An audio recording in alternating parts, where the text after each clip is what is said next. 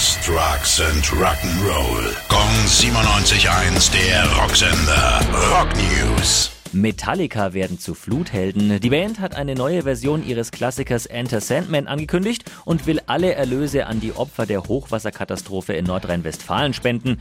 Schon seit 2017 spenden Metallica mit ihrer All Within My Hands Foundation großzügig für jede Menge wohltätige Zwecke und jetzt ist eben Deutschland dran.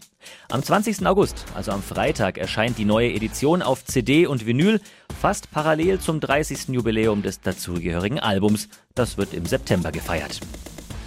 Ebenfalls am Freitag bekommt Tin Lizzy-Frontmann Phil Lynott ein Denkmal. Die lebensgroße Statue des Sängers wird diesen Freitag in seiner Geburtsstadt West Bromwich enthüllt.